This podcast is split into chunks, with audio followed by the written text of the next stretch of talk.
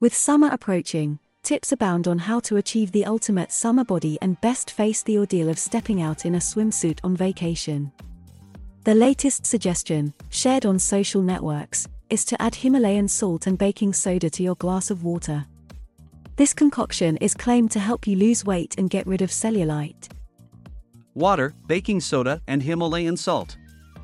That's the recipe currently doing the rounds on social media, with the promise of helping you lose weight and get rid of cellulite.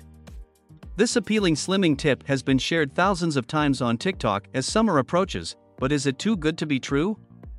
On the same social network, a user by the name of a Dr. Idz said about debunking this trick.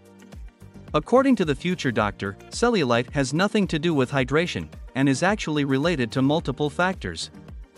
In a video, the specialist emphasizes that cellulite is harmless. He also says that the majority of women who lose weight see their cellulite improve significantly. There is no scientific data linking baking soda and weight loss.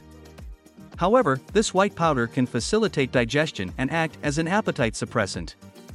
But its effects are temporary. Its consumption is not recommended for pregnant or breastfeeding women or children under 6 years old. People taking medication should not consume it because, once ingested, it can reduce the concentration of certain drugs in the bloodstream. To reduce cellulite, Dr. Idz advises exercise, especially cycling.